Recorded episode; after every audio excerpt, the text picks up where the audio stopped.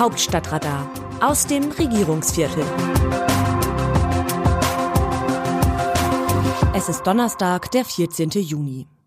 Dass in der Ampelkoalition der Honeymoon längst vorbei ist, hatte ich an dieser Stelle schon einmal erwähnt. Mehr noch, mittlerweile hat sich das Regierungsbündnis aus SPD, Grünen und Liberalen zu einer komplizierten Dreiecksbeziehung entwickelt.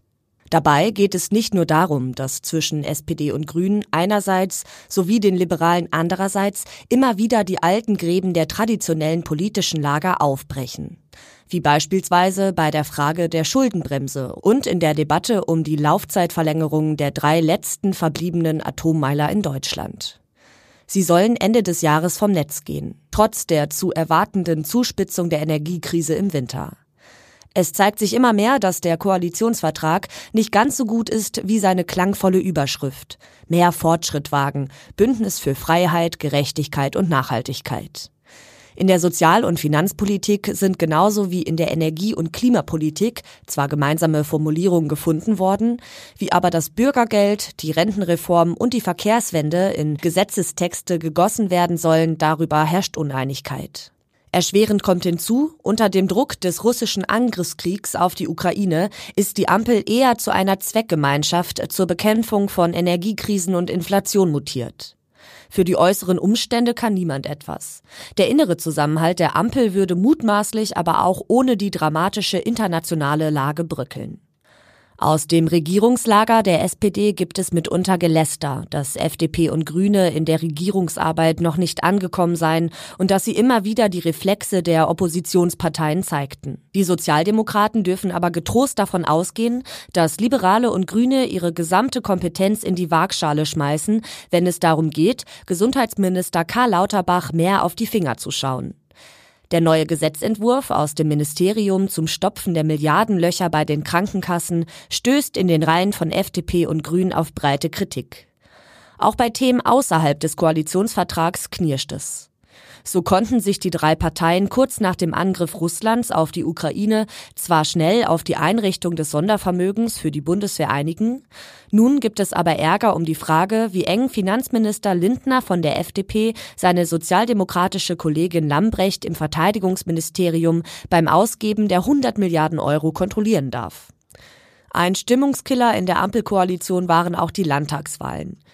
Die FDP hat es schwer, sagen diejenigen bei SPD und Grünen, die trotz aller Differenzen an die Koalition glauben und Konflikte entschärfen wollen. Im Saarland sitzt sie nicht im Landtag. In Schleswig-Holstein und in NRW sind die Liberalen aus der Regierung gekippt, weil die Union dort jeweils mit erstarkten Grünen regiert. Dass Anke Rehlinger für die SPD im Saarland die absolute Mehrheit geholt hat, ist für die Sozialdemokraten nur ein schwacher Trost angesichts der aktuellen Stärke der Grünen bundesweit. SPD und Liberale geben sich nicht die Blöße, es laut zu sagen. Aber natürlich sind sie maximal genervt vom Erfolg der Grünen. Zumal deren wichtigste Protagonisten, Wirtschaftsminister Habeck und Außenministerin Baerbock, geschickt kommunizieren, sich wirksam in Szene setzen und die Beliebtheitslisten anführen. Derweil stehen Kanzler Scholz und Finanzminister Lindner ständig in der Kritik.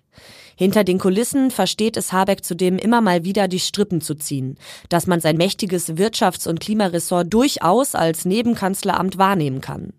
Scholz hat es seinerzeit als Finanzminister übrigens nicht anders gehalten.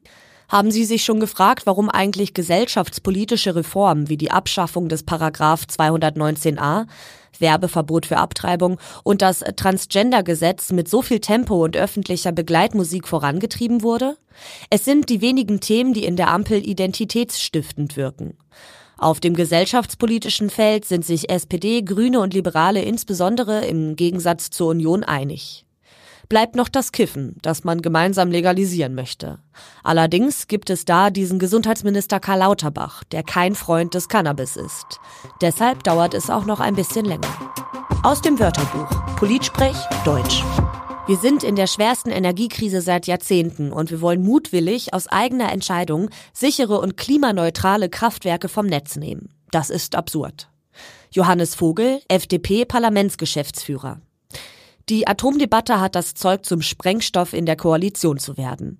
Zumal auch die Oppositionsparteien Union und AfD eine Verlängerung der Laufzeiten fordern. Sie können mit diesem Thema immer wieder einen Keil in die Regierungskoalition treiben. Noch weiß keiner, ob nach der Wartung der Pipeline Nord Stream 1 wieder Gas aus Russland nach Deutschland fließt. Sollte das nicht der Fall sein, wird sich die Ampel noch einmal kräftig schütteln müssen. Es ist möglich, dass dann die FDP für größere finanzielle Spielräume auf die Schuldenbremse verzichten muss, während sich Grüne und SPD zur Sicherung der Energieversorgung möglicherweise in der Frage der Laufzeit für Atomkraftwerke bewegen müssen. Wie sehen die Demoskopen die Stimmung im Land? Die Folgen des Krieges in der Ukraine machen sich längst im Alltag einer Mehrheit der Bürgerinnen und Bürger bemerkbar. Der aktuellen Forsa-Umfrage zufolge geben 64 Prozent an, dass sie die steigenden Energiepreise im täglichen Leben spüren. Im Osten sind es sogar 73 Prozent. Es trifft nicht nur die Menschen mit geringem Einkommen. Die Bezieher höherer und mittlerer Einkommen fühlen sich im Übrigen von den steigenden Energiepreisen in ähnlichem Maße getroffen wie die Geringverdiener, heißt es im Forsa Wochenbericht. 37 Prozent gaben an, dass sie bereits Geld für weitere Energiepreiserhöhungen zurücklegen. In der Sonntagsfrage ist die SPD erneut unter die 20 Prozent Marke gerutscht. Das Autorenteam dieses Newsletters meldet sich am Samstag wieder. Text Eva Quadbeck, am Mikrofon Alice Mecker.